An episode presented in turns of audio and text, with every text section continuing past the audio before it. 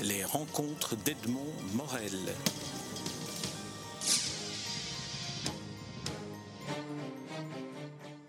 Michel Joiret, je suis très heureux de vous rencontrer à l'occasion de la publication de votre dernier roman en date, Le Carré d'Or, paru aux éditions MEO, euh, maison d'édition dirigée par Gérard Adam, à qui euh, vous êtes resté fidèle, euh, avec raison, puisque votre dernier roman vous a valu un, grand prix du Parlement de la communauté française de Belgique.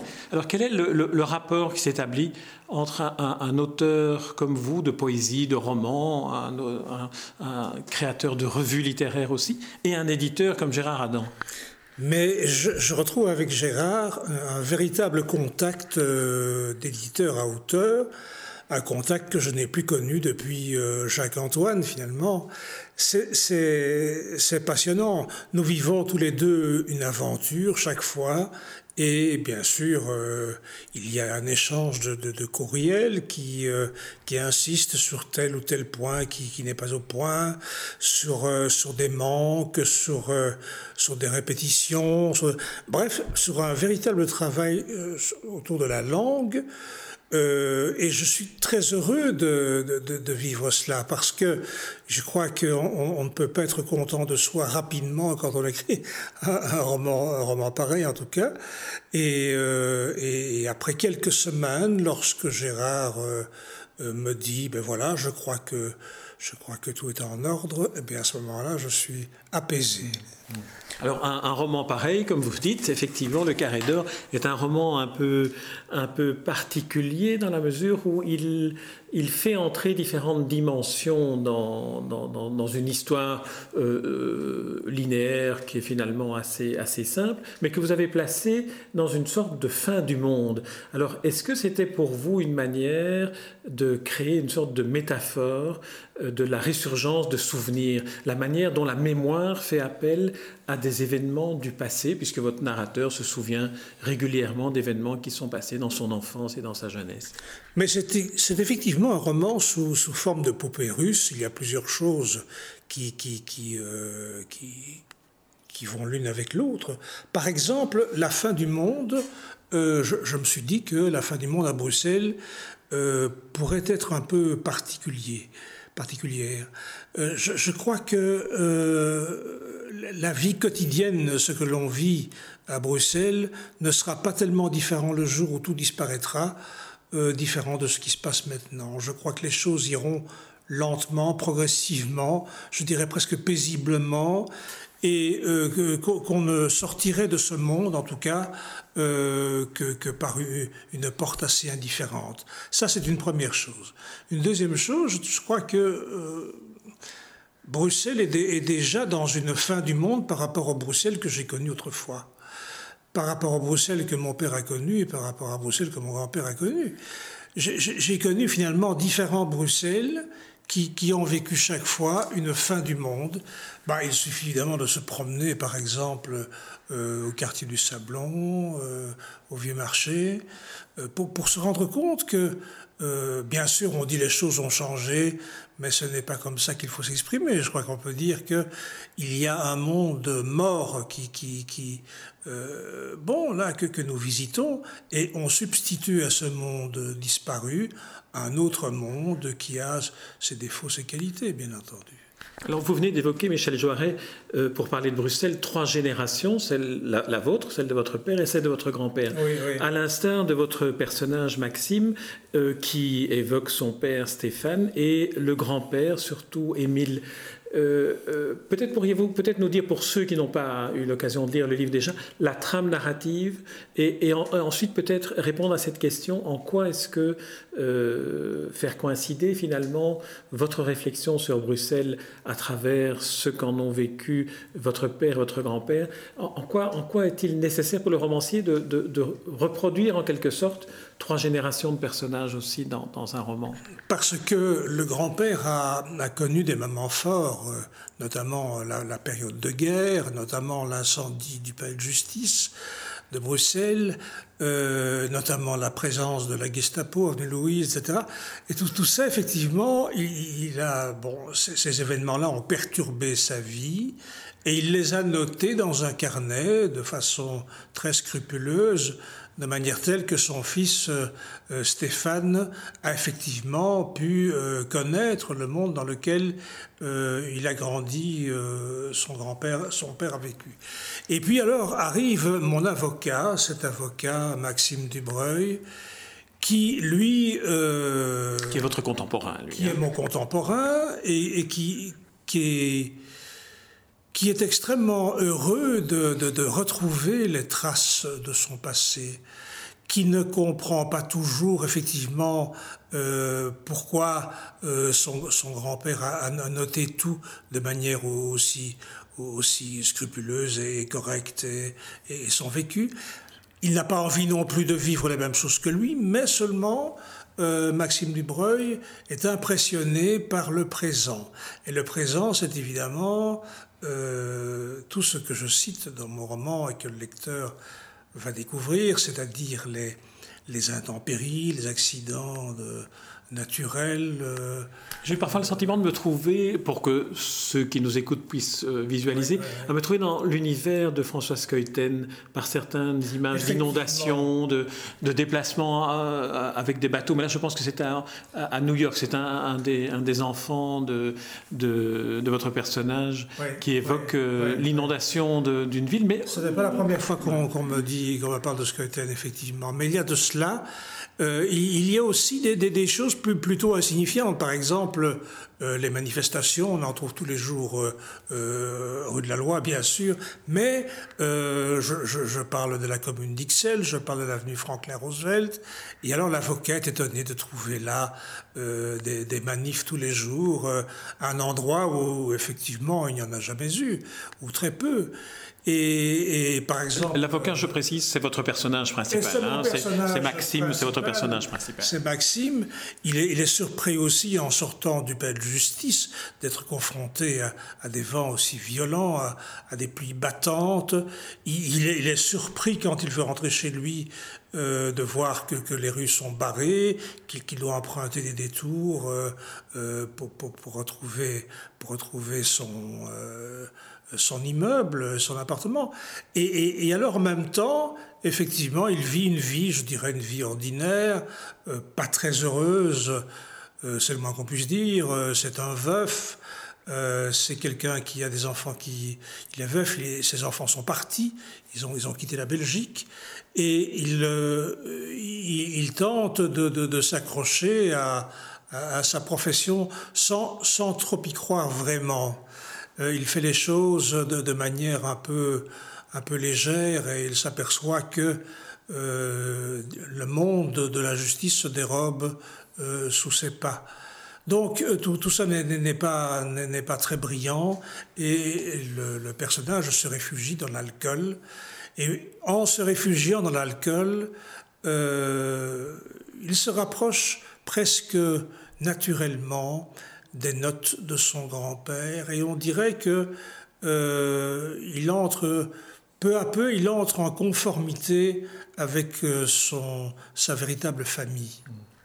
J'ai eu le sentiment en lisant le, le roman que euh, si on évoque maintenant le style, après avoir évoqué les lieux, l'époque et, les personnages, si on évoque un peu le style, c'est que vous avez trouvé une manière de faire ressurgir chez votre personnage les souvenirs par euh, les coïncidences qui font que euh, le souvenir d'un événement apparaît lorsque lui se trouve devant telle ou telle situation, et que vous avez pu euh, aligner le style de votre écriture sur cette forme de surgissement des souvenirs inattendus. Oui. Euh, je, crois que dans cette banalité, la grande banalité de, la vie de mon personnage, euh, parce que parce que son épouse est décédée, parce que il n'y a plus de il n'y a plus de, lendemain qui chante pour lui, eh bien, euh, il, va se raccrocher à tout ce qu'il peut, et, notamment, il va se raccrocher au paysage. Et le paysage, quelqu'un m'a dit, voilà, le véritable personnage de ton roman, c'est Bruxelles. Et je crois que c'est vrai. Mm. C'est un, Bruxelles, le Bruxelles d'autrefois, un Bruxelles que, que, moi-même euh, j'ai connu. Et il y avait ce de La Belgique joyeuse, par exemple, je, voyais encore ce mot-là sur une affiche l'autre jour. La Belgique joyeuse, ça voulait dire quelque chose. Euh, l'Expo 58, euh, ces choses-là. Euh, nous ne sommes Belgique joyeuse, disons-le pour ceux qui ne l'ont pas connu ou qui n'ont pas universelle de Bruxelles. C'était une reconstitution de la Belgique dans, dans, le cadre de l'exposition universelle de 50. Mais c'est le mot joyeux qui m'interpelle parce que nous sommes loin d'être dans une Belgique joyeuse pour l'instant. Les problèmes s'accumulent. Ce qui veut dire que lorsque j'évoque la fin du monde, il y a déjà tellement de soucis quotidiens comme cela, il suffit de lire les informations, euh, euh, qu'on n'a pas le sentiment de basculer dans le néant.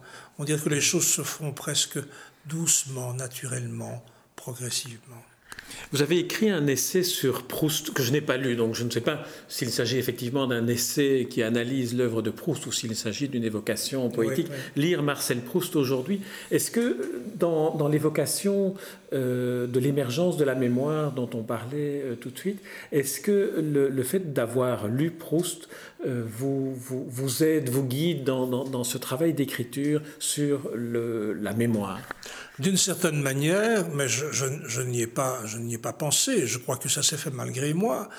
Euh, en fait, c'est sûr que l'approche du temps retrouvé, par exemple, c'est quelque chose de, c'est une, situation inouïe que Proust a, révélée, et c'est effectivement au moment du temps retrouvé qu'il se trouve en accord avec des personnages qu'il a connus pendant pendant son enfance, Gilberte par exemple, euh, son ami, euh, voilà, euh, et même les lieux, les distances qui paraissaient si, si longues lorsqu'il était enfant et qui sont finalement de, de, très courtes distances quand il avance en âge, eh bien, je, je crois que Proust est tellement exact dans, dans les situations qu'il évoque qu'il entre en vous malgré, malgré soi on ne le fait pas exprès, mais, mais on est dedans. Comment est, né, si je reviens à la période de gestation du, roman, comment est née l'idée de ce roman? Est-ce que c'est à partir du moment où vous avez trouvé les personnages, c'est-à-dire un personnage qui vous ressemble quand même beaucoup, que vous avez pu laisser euh, euh, hmm. couler l'histoire, ou, est-ce que c'est le style Il y a deux ans, on parlait beaucoup de, la fin du monde, on parlait de Nostradamus, on parlait de, situations catastrophiques. Euh, et on se disait que finalement le, monde arrivait à son terme. Mais c'était vraiment euh, non pas un point d'actualité, mais, un fantasme, je crois, développé par la plupart des, quotidiens d'information, etc. Euh, et, je me suis dit que voilà, et je me suis posé la question, la fin du monde à Bruxelles, c'est quoi? C'est quoi? Eh bien, c'est pas grand-chose. C'est cette petite chose-là, euh, mais multipliée évidemment par 10, par 100, par 1000. Euh, mais, c'est un, une désaffection. Une désaffection. Maintenant, je suis quand même convaincu, et c'est le côté euh, intergénérationnel également qui me pousse à le dire, je crois que la fin d'un monde n'est pas nécessairement la fin du monde. Euh, en, réalité, euh, la fin du monde euh, de mon personnage, c'est sa propre fin, bien entendu. Il y aura peut-être un autre monde après lui. Mais ça, c'est l'ambiguïté du roman que je veux laisser à l'appréciation du lecteur. On, a l'impression, et c'est en vous écoutant maintenant dans cette réponse-ci que, que j'y pense, on a l'impression qu'effectivement Bruxelles est déjà, en quelque sorte, construit de façon tellement disloquée qu'il est déjà tel qu'il est euh, une image de, fin du monde, en tout cas de fin d'un monde très désordonné, très tarabiscoté Très. Euh, oui, oui, oui, effectivement, la, Bruxelles, la, ville de Bruxelles n'est pas forcément harmonieuse. Euh, bon, quand on parle d'architecture, on peut tout de même remarquer que on, ne suit pas une ligne très précise. Et, mais seulement, nous avons des îlots qui sont presque euh, je veux dire, des, îlots sacrés, pour employer un, terme bien connu. En, fait, par exemple, à côté de, ce fameux hôtel où Obama est descendu, il y a... Ce Dit hôtel maintenant, hein, avant Lilton. Ça, avant. Il y a ce petit parc... Euh, d'Egmont, euh, qui, est, un parc d'une douceur extrême et, d'un passé prestigieux qu'on oublie trop souvent euh, alors qu'il y a comme euh, une porte cochère qui mène à, ce parc où l'on peut encore se promener, où l'on peut rêver, où l'on peut imaginer un autre monde. Et puis, euh, dès qu'on lève les yeux, il y a évidemment l'hôtel qui, qui fait de l'ombre à tout cela, y compris à vos souvenirs. Mais passer le Porche, c'est vrai que c'est aussi un peu, euh, quand on passe de l'avenue Louise vers le parc d'Egmont, c'est un peu comme si on franchissait une, porte initiatique presque, et on entre dans un autre monde, celui dans lequel vous faites apparaître d'ailleurs les premiers fantômes dans votre, dans votre livre, les fantômes de, de, de, vous, enfin de votre personnage jeune homme. Oui, c'est un, véritable parc à fantômes, effectivement, parce que euh, je sais fort bien que euh, les, les, les, les, écoles comme, comme de Robert Cato, euh, le lycée d'Ashbeck autrefois, ces écoles-là qui occupaient le quartier se retrouvaient, les élèves se retrouvaient presque nécessairement dans ce petit parc ou passaient par ce parc pour rejoindre XL la toison d'or et, et, retrouver alors ce carré d'or, ce, mm. carré d'or dont je parle, euh, ce, n'est pas un mythe, c'est vraiment, euh, c'est vraiment un quartier que je connais bien et où j'ai vécu. Et alors, resituez-le, le carré d'or, parce que je, n'ai pas noté exactement euh, le carré d'or, mais c'est très précis. Hein. Oui, oui, oui. C'est le, petit parc d'Egmont, c'est la place Poulart, c'est l'avenue Louise et la porte de Namur. Et je crois que ce carré d'or est plein d'histoires. Euh, par exemple, on parle par exemple du, parc d'Egmont. Eh bien, je suis sensible, euh, moi, euh, au, fait que, bon, Egmont, c'est quand même un personnage extraordinaire. il, est, il, est, bien de s'en souvenir. je veux dire que, bon, mon roman se passe sur trois générations. Il aurait pu se poursuivre aussi bien, bien au-delà et, alors reparler de, de, cette époque euh, fascinante où, la Belgique a, trouvé, je veux dire, une identité, une sorte d'identité. Il y a un, nom de, poète qui revient, Odilon Jean Perrier. Qu'est-ce qu'il est pour vous? Qu'est-ce qu'il vous a, en quelque sorte, euh, apporté pour euh, et la construction du roman, et puis, et puis à vous-même, qui êtes aussi poète? Il me fascine. C'est un, un poète qui me fascine parce que d'abord sa, vie est extrêmement courte. Euh, et, pendant ces, 27 ans d'existence, 27 ou 28 je crois, euh, c'est quelqu'un euh, qui, a fait beaucoup de choses, qui a écrit énormément, qui, qui s'est même plongé dans l'écriture surréaliste. Et, mais c'est surtout un promeneur. C'est celui qui a, qui a su découvrir Bruxelles dans une splendeur euh, que, que, que, lui seul pouvait recréer. Euh, je t'offre un verre d'eau glacée, bien entendu, euh, ou bien il est sur la cité 5 heures du matin.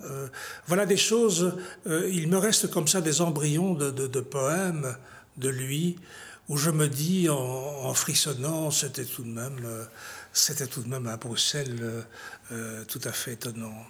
On va terminer sur euh, un breuvage, celui euh, euh, auquel s'adonne Maxime, votre personnage. C'est un whisky, mais pas n'importe lequel, l'Aberlour. Alors, de quoi s'agit-il? Alors l'Aberlour est un whisky de, grande qualité, assez rare, on ne le trouve pas partout. Mais je voulais que, que, ce personnage puisse, dans, dans, son, dans son alcoolisme, se fixer euh, tout de même autour, autour d'une boisson prestigieuse. Je ne voulais pas, par exemple, que ce soit un simple buveur de bière, comme on, comme on peut en trouver. Non, l'Aberlour, c'est son luxe. C'est son luxe à lui. Et euh, cet Aberlour de, devient, chez lui plus qu'important. C'est capital.